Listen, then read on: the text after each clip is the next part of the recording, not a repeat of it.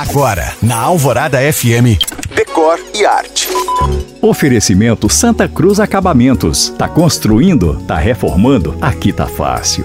Como sempre, cercado de mídia e tretas, começou ontem o BBB 24 sobre o qual me absterei de fazer comentários para focar na decoração da casa, que a meu ver este ano se superou pulando de categoria, de cafona para super cafona. Inspirada nos contos infantis como A Bela e a Fera, Branca de Neve e Alice no País das Maravilhas, os toques excessivos, que segundo os produtores são necessários para manter o estresse da galera em alta, estão por toda parte um verdadeiro salseiro. A casa do BBB este ano tem paredes que imitam florestas, com estampas de árvores, cachoeiras, borboletas, cogumelos, galhos secos, céu, lua e morcegos. Mas a viagem psicodélica não para aí. Uma pseudo-biblioteca no melhor estilo Harry Potter tem papel de parede com estampa de estantes de livros. Sim, os livros são estampados apenas. E o decor da cozinha é medieval.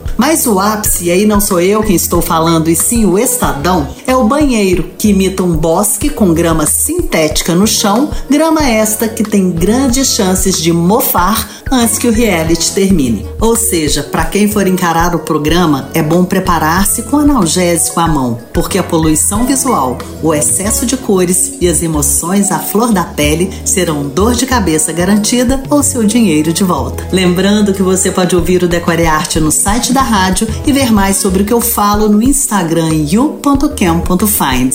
Eu sou Janina Esther para a Rádio Alvorada FM.